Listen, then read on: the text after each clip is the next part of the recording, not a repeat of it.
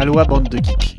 Dans ce monde, il y a deux catégories de gens, ceux qui jouent et les autres. Moi, je joue. Vous, vous m'écoutez. Salut à tous, dans l'actu cette semaine, les As d'or bien sûr, mais surtout un paquet d'affaires préoccupantes avec les soupçons de plagiat pour Redlands, l'abandon du projet Metal Gear Solid, le plagiat avéré de Tuk Tuk Woodman et la fin annoncée de la légende des 5 anneaux, rien que ça. Heureusement que Alexander Pfister va nous concocter de nouvelles boîtes standalone pour le grand Great Western Trail, avec des covers plus attirantes. Il était temps. Côté prix, cette année encore, l'annulation du Salon de Cannes n'a pas empêché les prix d'être remis. C'est Dragomino, la version enfant de King Domino que Bruno Catala a réalisé en collaboration avec Wilfried et Marie Fort qui remporte le prix. Côté famille, c'est Micro Macro Crime City, le jeu de cherche et trouve innovant qui tire son épingle du jeu. Et côté joueurs avertis, c'est The Crew qui rafle la mise. D'aucuns diront que The Crew n'est pas un jeu expert, ils auront tort, pour la bonne et simple raison que le jeu de la carte, bien que ne nécessitant pas de matériel à outrance et possédant des règles ultra simples, n'en est pas moins rempli de subtilité et de stratégie que l'on retrouve dans The Crew, pour le plus grand plaisir des amateurs de jeux de cartes dont je suis. Côté fiasco, nous sommes servis.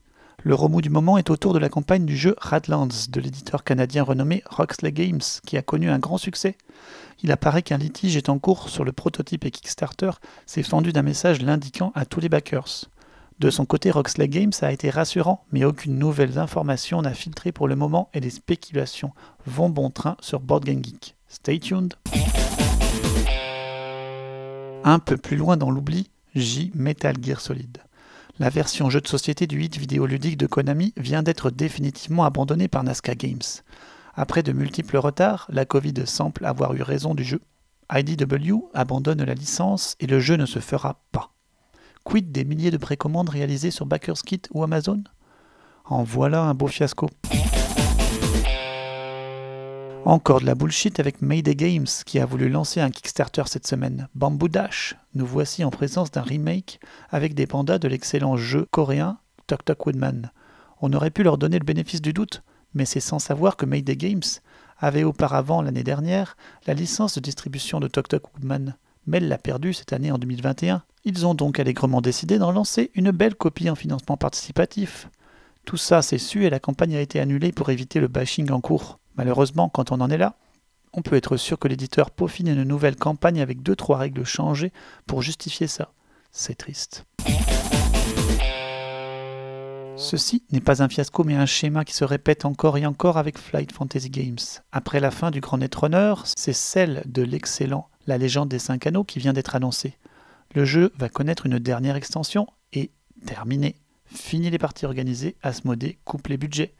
FFG n'a jamais été capable de faire vivre correctement ses LCG assez longtemps pour fédérer une vraie communauté et c'est tellement dommage étant donné la qualité mécanique et graphique des jeux produits. Côté sortie, la nouvelle qui réjouira les très très nombreux fans de Great Western Trail, le hit de Alexander Pfister, c'est l'investissement de Plan B Games dans la licence pour en produire une seconde édition, tout d'abord cette année, cette seconde édition débutera une trilogie qui recevra une toute nouvelle couverture et un léger lifting sur son contenu. Mieux encore, deux grosses boîtes sont annoncées pour 2022 et 2023 et viendront avec deux nouveaux lieux, respectivement l'Argentine et la Nouvelle-Zélande. On peut imaginer que les animaux changeront un peu et que le board risque de changer complètement pour avoir de nouvelles sensations de jeu. Étant un grand fan du jeu, je ne peux voir ces nouvelles boîtes qu'avec un grand intérêt.